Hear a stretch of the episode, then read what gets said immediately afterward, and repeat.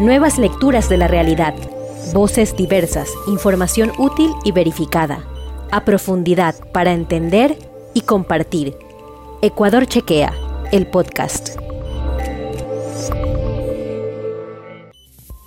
Buenas tardes amigos de Ecuador Chequea, bienvenidos a un nuevo Ciencias versus COVID. En esta ocasión hablaremos de los supercontagiadores y la situación de los pueblos indígenas.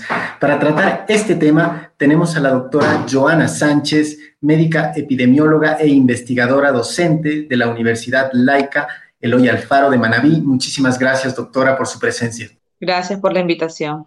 Un gusto. Gracias, doctora. En la sala también tenemos al doctor Esteban Ortiz, máster en salud pública, docente e investigador de la Universidad de las Américas. Muchas gracias, igual a usted, doctor, por su tiempo. A ustedes muchas gracias por la invitación. Antes de comenzar eh, con nuestros invitados de lujo, quiero agradecer a la Red Ecuatoriana de Mujeres Científicas, porque gracias a su alianza hemos tenido una gran cantidad de voces, y también a la Universidad de las Américas por la presencia del doctor Ortiz. Em, bueno, hasta este 21 de julio se registraron 1.733 casos de COVID-19 en la Amazonía ecuatoriana en esa zona, de acuerdo al proyecto de investigación en poblaciones vulnerables y en riesgo de adquirir COVID, se encontraron supercontagiadores. Doctor Ortiz, ¿de qué va este proyecto de investigación y qué son los supercontagiadores? ¿Hay algún parámetro que defina a estas personas? Bueno, eh, muchas gracias por la invitación nuevamente. A ver, yo creo que es un poco complicado definir exactamente qué es un supercontagiador. Nosotros sabemos que el SARS-CoV-2 puede transmitirse de entre 2.3 a 3.6 personas, por lo tanto decimos entre 2 a 4, y todo lo que superaría, en teoría, 4 podría considerarse como un supercontagiador y obviamente el único o la única referencia que he encontrado es que hablan de más de 10 personas hacia, hacia arriba, ¿no? Desde el punto de vista de la carga viral, que es lo que nosotros estamos haciendo, tratando de investigar ¿Cuál es la relación que existe entre la carga viral y la capacidad de infectar? Pues nosotros eh, no hemos encontrado información eh, importante o relevante al respecto. Estamos generando nuestros propios datos aquí en el Ecuador. Hay gente que tiene, por ejemplo, cargas virales de 6, 7, 8 millones de copias por microlitro y otros que tienen 120 eh, copias por microlitro. Entonces, obviamente, entre más carga viral, más propenso a contagiar al resto de personas. Pero parecería que es eh, un tema poco explorado. Hay muy pocos reportes y algo que nos diga de aquí a acá es normal y de aquí a acá es un súper contagiador, pues en realidad no existe, excepto a sabiendas de que es más de cuatro personas que alguien puede contagiar. En el Ecuador, la primera persona que trajo COVID al Ecuador, entre comillas la primera, porque en realidad sabemos que existieron 20 casos más antes del primer reporte, contagió a 33 personas. Entonces, ella puede ser una súper contagiadora, o lamentablemente fue, ¿no? Y, si es que alguien de sus familiares nos está escuchando, pues mi más sentido pésame por la pérdida de su familiar. Doctor Ortiz, eh, ¿qué sucedió en estas comunidades amazónicas? Las personas eh, que se denominan supercontagiadores tenían una carga viral extremadamente alta, presentaban síntomas. ¿Qué los diferenciaba de, otros, eh, de otras personas que estaban contagiadas de COVID? Bueno, en realidad con pinzas quiero tomar esto del supercontagiador. A ver, los supercontagiadores están en todo el Ecuador, no es que están en la Amazonía. Nosotros empezamos a hacer una labor muy, muy fuerte en las comunidades amazónicas más remotas y hemos encontrado gente que, tiene cargas virales muy altas, fuera de los parámetros que nosotros hemos considerado relativamente normales. Hemos, somos una o de las pocas universidades o laboratorios en el Ecuador que ofrece la carga viral al, al paciente, pues y estos casos salían de la normalidad. Entonces habían casos con 42 millones de copias por microlitro. Entonces eso pues básicamente no hemos visto que tenga relación directa con la sintomatología. Hemos visto en la sierra, hemos visto en la Amazonía y hemos visto en algunas partes de la costa también casos en los cuales un paciente pues, tiene más carga viral, viral de lo esperado, pero no necesariamente los pacientes que acuden a nosotros son pacientes eh, graves. Entonces, yo no podría afirmar que un paciente que está hospitalizado en terapia intensiva en uno, en uno de los hospitales del Ecuador tenga o muy baja carga viral o millones de carga viral. Entonces, por ese lado es un poco difícil yo tomar una postura, pero definitivamente los que nosotros hemos visto es gente que está normal, es gente que por ahí tiene eh, sintomatología leve y moderada o gente inclusive que no tiene síntomas y que con su carga viral pues está sacando una cantidad eh, extremadamente grande de virus o de partículas virales, lo que aumenta la probabilidad de que sus sus familiares, los colegas o las personas que están al lado, pues tengan más riesgo de contagio, ¿no? Perfecto, doctor. Doctora Sánchez, hay un concepto sobre el que me parece muy importante eh, apuntalar o inclusive si usted podría hasta dibujarnos, digamos así, el concepto, ¿qué es la carga viral? ¿Qué hace que una persona tenga más carga viral que otra? ¿Hay algún parámetro que nos diga que esto se puede evitar, yo que sé, con la mascarilla o con otros parámetros de bioseguridad. La carga viral depende muchísimo del sistema inmunológico del paciente y del contacto. Como ya el doctor Ortiz pudo explicar, hay personas que tienen una capacidad impresionante de reproducir mayor copias que otras. Entonces, la carga viral tiene relación directa con la evolución de la enfermedad como tal. Entre mayor carga viral, mayor riesgo de enfermedad en las enfermedades que ya conocemos regularmente, ¿no? Obviamente con COVID algunas cosas aún no nos lanzamos a dar conceptos porque es una enfermedad que está en constante conocimiento y en constante cambio. Lo que hoy es, a lo mejor mañana otro estudio demuestra que no lo es.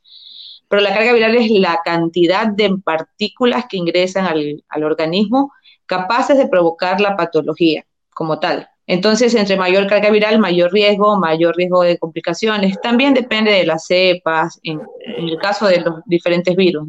Y cuando hablamos de COVID, pues también.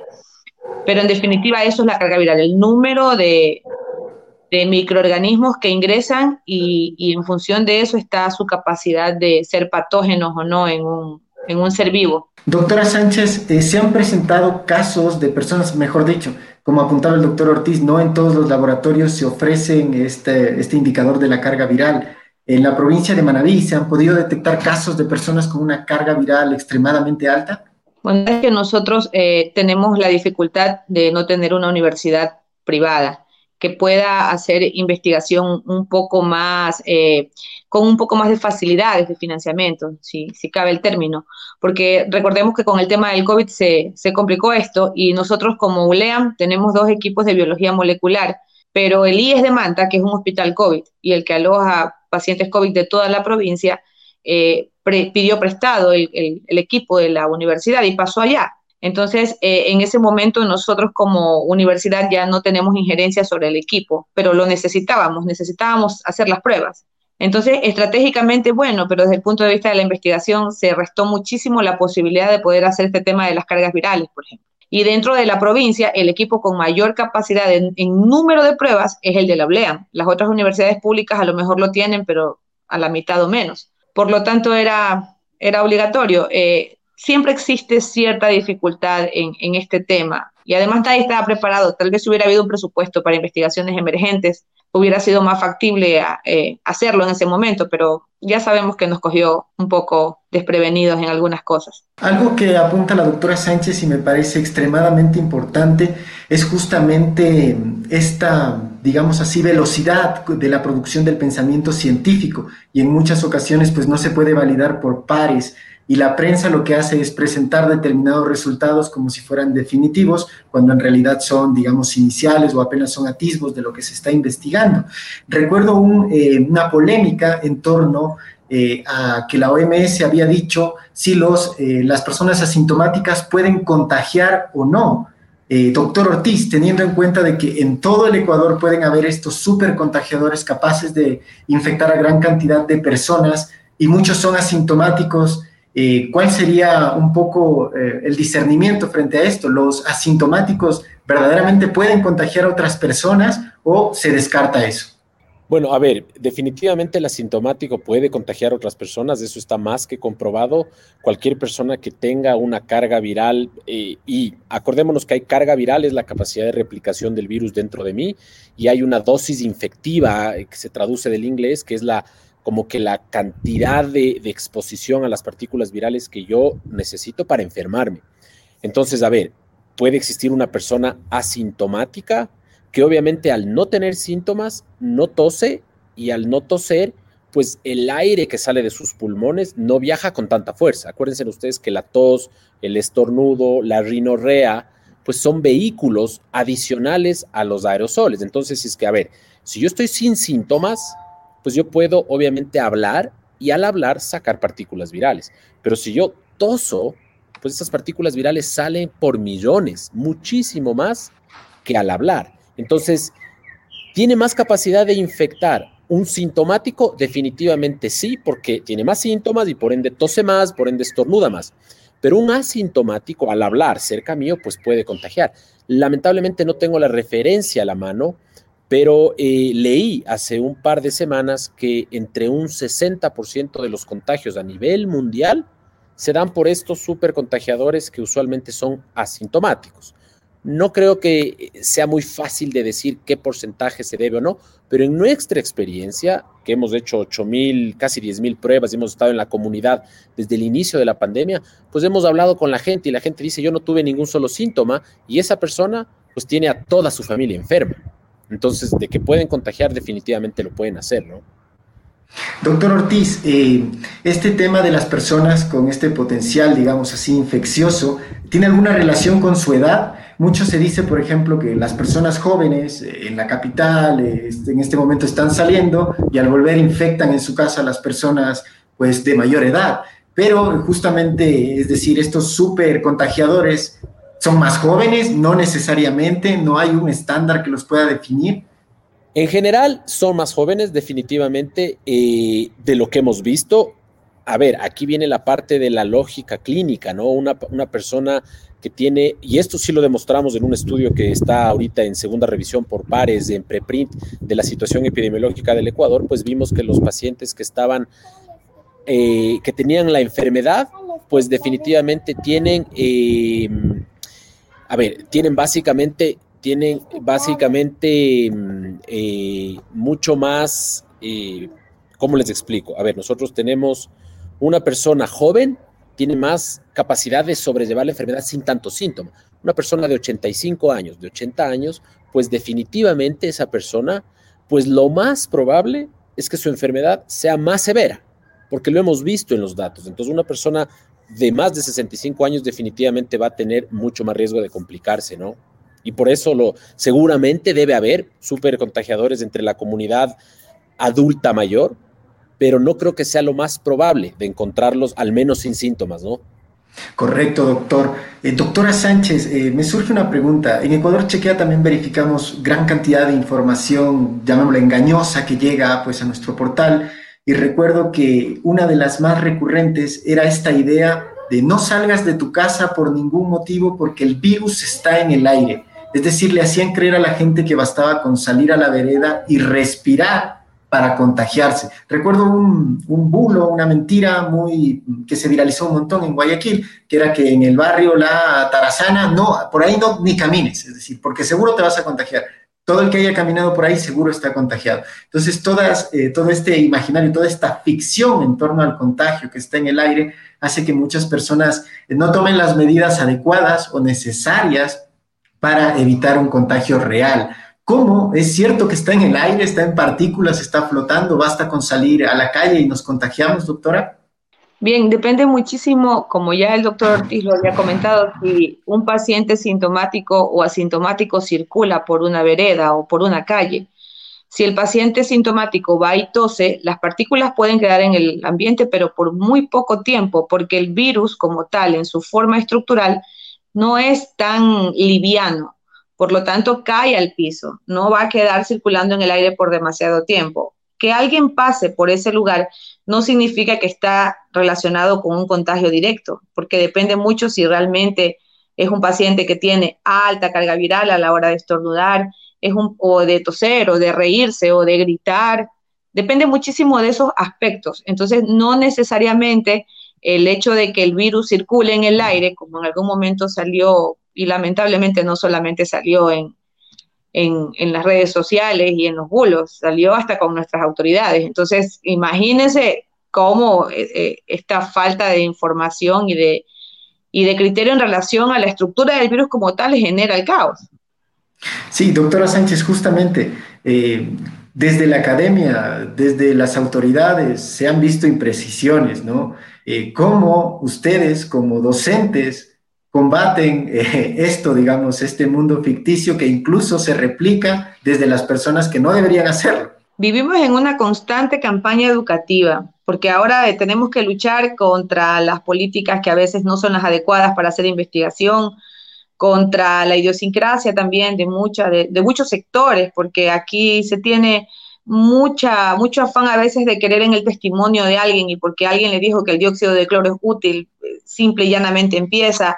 La injerencia de sectores que no son científicos en la investigación, son cosas que yo creo que han salido en este momento y se han notado más y por las que hay que tomar cartas en el asunto para que la ciencia como tal avance en nuestro país. Porque por eso estamos un poco estancados también, porque creemos que la solución está en, a la final, poner en práctica protocolos de otros lugares cuando nuestra antropología y nuestras características pueden ser completamente diferentes. Pero no tenemos protocolos propios de algunas cosas y es un buen momento para hacer un análisis y darnos cuenta de que tenemos que que volcar nuestros, nuestros pensamientos, nuestros presupuestos, nuestras políticas públicas hacia la ciencia, porque es la que a la final nos saca de los apuros como el que estamos ahora. Así es, doctora Sánchez. Doctor Ortiz, um, otra de las imágenes que está circulando con recurrencia tiene que ver eh, justamente con esta capacidad del contagio. Es una imagen donde se ven dos hileras de personas, se ve una con mascarilla, otra sin mascarilla y se dice que hay cierto porcentaje de contagio. ¿Es real? Al tener un tapabocas, una mascarilla, ¿se reduce drásticamente el nivel de contagio? Bueno, definitivamente que sí. A ver, acordémonos que un, tapabocas, una mascarilla, lo que hace es mecánicamente impedir que mis partículas de aerosol viajen tan lejos.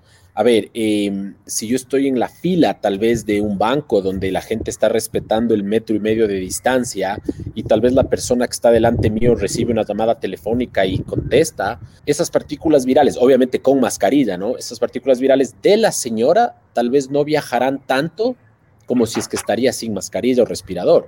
O em, tapabocas. Y si es que yo también estoy con mascarilla, pues esas partículas virales seguramente la gran mayoría, al menos entendemos que dependerá de la mascarilla, de los filtros, de la capacidad de repeler, de si es que es acreditada el respirador o no, pues podría retener hasta el 95% de esos aerosoles o, o impedir que ingresen y pues definitivamente el riesgo se disminuye dramáticamente. A ver, veamos nosotros lo que sucedió en en Guayaquil o en Guayas, en Santa Elena, en, el, en, el, Oro, en los ríos, versus lo que está sucediendo en la sierra, a pesar de que seguimos en semáforo en amarillo, si ustedes se acuerdan, em, pues el confinamiento empezó el 25 de marzo, pero yo creo que también el uso de mascarillas, que anteriormente pues los médicos teníamos esa, esa recomendación, que solo los médicos usen mascarilla porque estábamos con una dificultad de adquirirlas, pero definitivamente hoy, con la cantidad de gente que está en las calles, y yo seguramente eh, les invito a que ustedes vean en Pichincha, seguramente en Manaví, en otros lados, la gente está ya en las calles.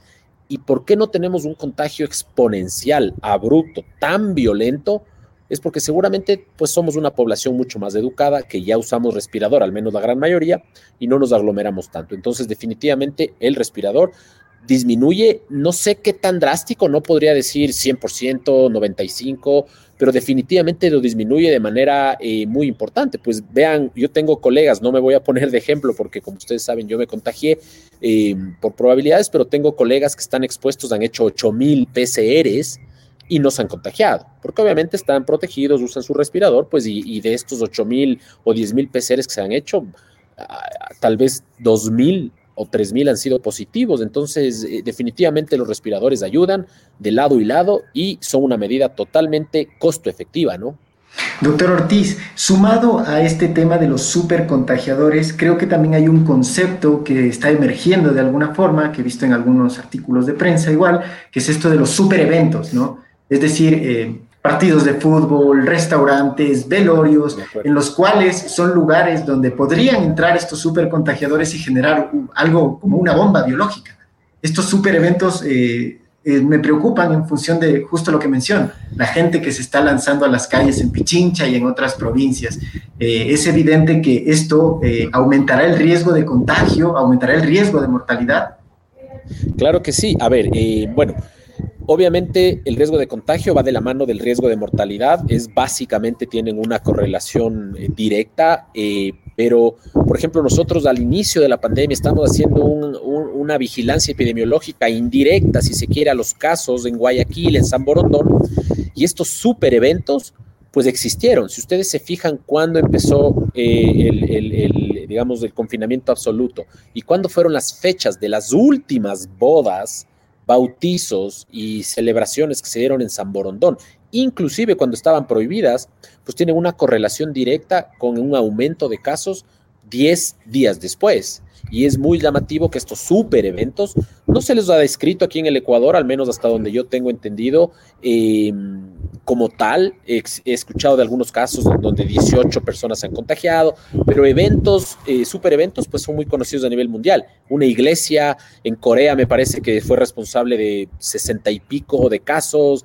otra, otro coro de otra iglesia, me parece que fue en los Estados Unidos, algo más de, de, de 80 casos. Entonces, definitivamente los super eventos, pues ponen en riesgo a la población que va a esos eventos, ¿no?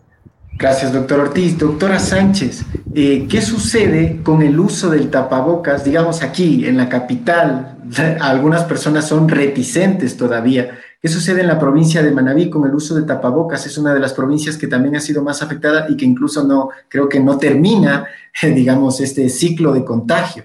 ¿Qué es lo que pasa? Las personas han sido reticentes a utilizar este mecanismo de protección, consideran que no es necesario, entendemos que también hay una diferencia cultural. Mm, la verdad es que en este momento el tema de la diferencia cultural no creo que tenga relevancia porque así como hubo un boom en Guayaquil o en Quito, que son las zonas que nos definen como costa y sierra. Entonces, el tema del tapaboca es un tema a nivel nacional. Así como en Quito, así como en Esmeraldas, así como en Cañar, así como en Manaví, no, algunas personas no les agrada, ni siquiera les agrada el hecho de que utilicemos el termómetro infrarrojo para tomarles temperatura al ingreso del consultorio, porque también hay toda clase de bulos en relación a eso.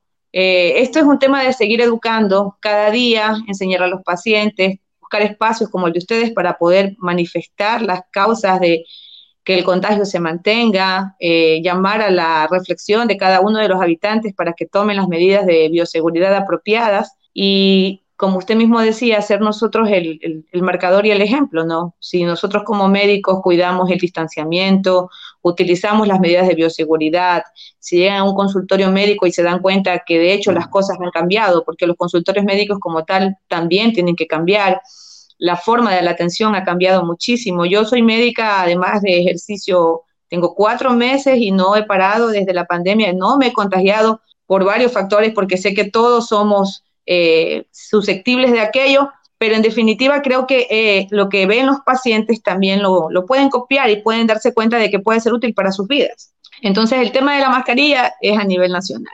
En unos lados... Algo que me llamó muchísimo la atención es justamente eso. ¿Usted considera que la desinformación ha agravado el, este, esta relación entre el médico y el paciente, es decir, su acercamiento? Porque es evidente que si no se quiere tomar eh, la temperatura con el termómetro infrarrojo, pues ya de entrada vamos a tener como ciertos problemas incluso para tratar a las personas, ¿no? Es decir, si es que alguien no quiere tomarse la temperatura y puede tenerla, tampoco es seguro para usted atender a esa persona que se niega a tomarse la temperatura. En este caso, a lo que me refiero en esencia es eh, esta pseudociencia, estas curas milagrosas han agravado la situación eh, de salud en la provincia. Sí, le cuento que sí, justo ahora conversaba con una persona del ARSA porque estamos proponiendo algunos estudios en relación a, investigaciones de la pandemia, porque, por ejemplo, la facturación por antibióticos creció exponencialmente en estos últimos meses. ¿Por qué? Si el proceso es viral. Porque hubo una prescripción de antibióticos inapropiadas. La citromicina desapareció de las farmacias cuando los pacientes ni siquiera tenían que tomarla. La cloroquina creció en, en costo en una manera impresionante. ¿Por qué? Porque las redes sociales se encargaron de darle un poder que no tenía y que luego la misma investigación demostró que no tenía que aplicarse de la forma en la que se se pensaba hacer o se creía hacer o se debía hacer. Entonces, sí, realmente la parte del manejo de las redes sociales es fundamental. Es fundamental sobre todo en países como el nuestro, donde la lectura no es uno de los atributos principales en la, en la mayor cantidad de habitantes y donde nos hace falta también muchísimo tener eh, conceptos de bioética en la prensa. Yo no, no sé cuál es la malla curricular de la parte de los, de los eh, comentaristas, de los, de los periodistas, pero yo pienso que la parte de, de, la bioética es muy importante porque estamos manejando toda clase de información que afecta a vidas. Entonces no es lo mismo comentar en un partido de fútbol, porque no, digo que sea menos importante, que comentar algo que me parezca que puede ser útil. Un, canal de televisión allá en los ríos promocionaba unas gotas milagrosas para el COVID y sacaban al médico en televisión con una mascarilla de tela. O sea, imagínense cómo estamos.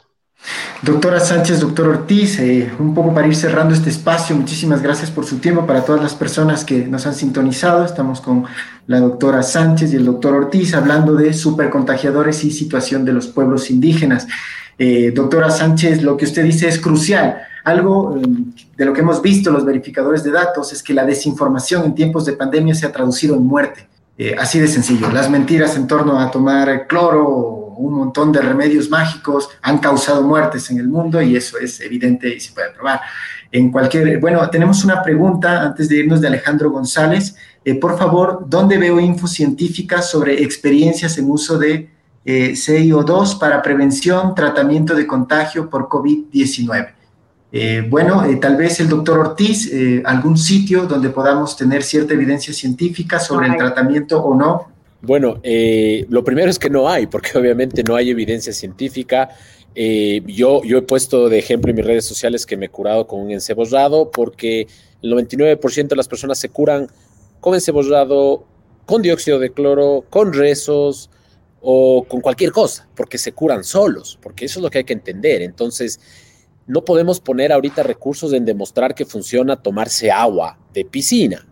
¿Quieren ustedes comprobar científicamente? Pues busquen ustedes, hay una página que se llama eh, clinicaltrials.gov con BV, que es de los Estados Unidos, donde se registran los estudios clínicos que se hacen, que es el nivel máximo de evidencia, y me parece que hay uno o dos estudios eh, del dióxido de cloro que no han dado ningún solo resultado positivo hasta ahora, eh, y el resto es información tan absurda que inclusive el propio Andreas Kalker en su libro pone claramente que no lo tomen porque esto es solo su experiencia. Entonces, mucho cuidado con eso y para simplemente darle pie a lo que, a lo que tú decías, Gabriel, sobre, sobre la infodemia y las fake news, pues también yo hago un llamado, ¿no? Hay un grupo también de colegas y de opinadores que las opiniones en este punto tampoco le hacen bien a la pandemia. A ver, hay gente que opina desde su visión política, y no le importa lo que suceda desde lo técnico. Entonces, ¿qué es lo que hemos hecho ahora? Al menos desde mi punto de vista personal, yo he tratado de no ofrecer opiniones, a pesar de que tengo toda la libertad de hacerlo, igual que cualquiera de nosotros, pero la gente tiene, tenemos Twitter, cualquier persona tiene la capacidad de opinar. ¿Y qué es lo que busca la gente? Busca contenido que ofrezca algún tipo de retroalimentación y algún tipo de información adecuada. Y cuando yo escribo, digo, no me crean a mí, lean relean y lean otras cosas más, ¿no? Entonces simplemente el llamado es ese, dejemos por un, ratito la política, ese odio, ese sesgo, porque no le hace bien. Dejemos de opinar en lo personal y más bien eh, ah, eh, basémonos en los datos, que los datos nos amparen si se quiere, ¿no? Y le doy paso a la doctora más bien para agradecerle y, su, el honor de compartir con ella este panel, ¿no? Muchísimas gracias, doctor Ortiz. Una última pregunta justo para la doctora Sánchez. Eh, ¿Se sigue tratando el COVID-19 con hidroxicloroquina y acitromicina? No existe evidencia de que, es más, la unión de hidroxicloroquina con acitromicina empeora algunas patologías cardíacas en pacientes, no, no es un indicativo, sino que se ha difundido muchísimo de qué es el tratamiento de elección. No, eh, es individual, hay pacientes y pacientes, depende de las edades, depende de las comorbilidades. No, no se puede definir que un tratamiento se hace de esa manera. Eh, muchas gracias, doctor Ortiz. Eh, sería genial que en algún momento de la vida de la UDLA decidiera hacer el estudio que hizo en los indígenas acá, en los cholos, a ver nosotros que también tenemos Estamos yendo, Doc, este, bueno. este jueves, este, este martes creo, el 2 de agosto vamos a ir, el 3 de agosto a Crucita y a otras regiones por ahí, por su tierra. Qué bueno. Muchas gracias por tomar en cuenta la provincia, porque acá tenemos también comunidades autóctonas y es bueno tener una muestra de cada una. Por supuesto, mi abuela es Zambrano Verduga, más manaba que eso no creo que encuentre. Me parece. si es Zambrano es manaba. claro. Muchísimas gracias a la doctora Sánchez, al doctor Ortiz por su tiempo. Este es un espacio y quiero cerrar eh, con esta reflexión, estas risas que hemos cruzado en realidad es una muestra de lo que ha hecho la comunidad científica a lo largo de la pandemia. El pensamiento científico ha estado en boga más que nunca, yo diría que desde el renacimiento como tal, y en este momento donde en serio las personas están preocupadas de saber qué hay en el discurso científico, creo que es el momento clave para abordar todos estos temas. Muchísimas gracias, doctor Ortiz, muchísimas gracias, doctora Sánchez, seguro les molestaremos en el futuro. Gracias a todos. Un abrazo para todos por allá. Igual, Mido. chao. chao. Amigos de Ecuador Chequea, esto ha sido Ciencias versus COVID. Recuerden que el programa va a seguir en nuestra plataforma, los invitamos a revisarlo una y otra vez. Ha habido gran cantidad de, contenido verdaderamente importante para desmitificar eh, varias cosas que se dicen en redes sociales. Eh, con ustedes, Gabriel Narváez, será hasta una próxima. Muchísimas gracias. Si te quedaste con ganas de más, visita www.ecuadorchequea.com y no comas cuento.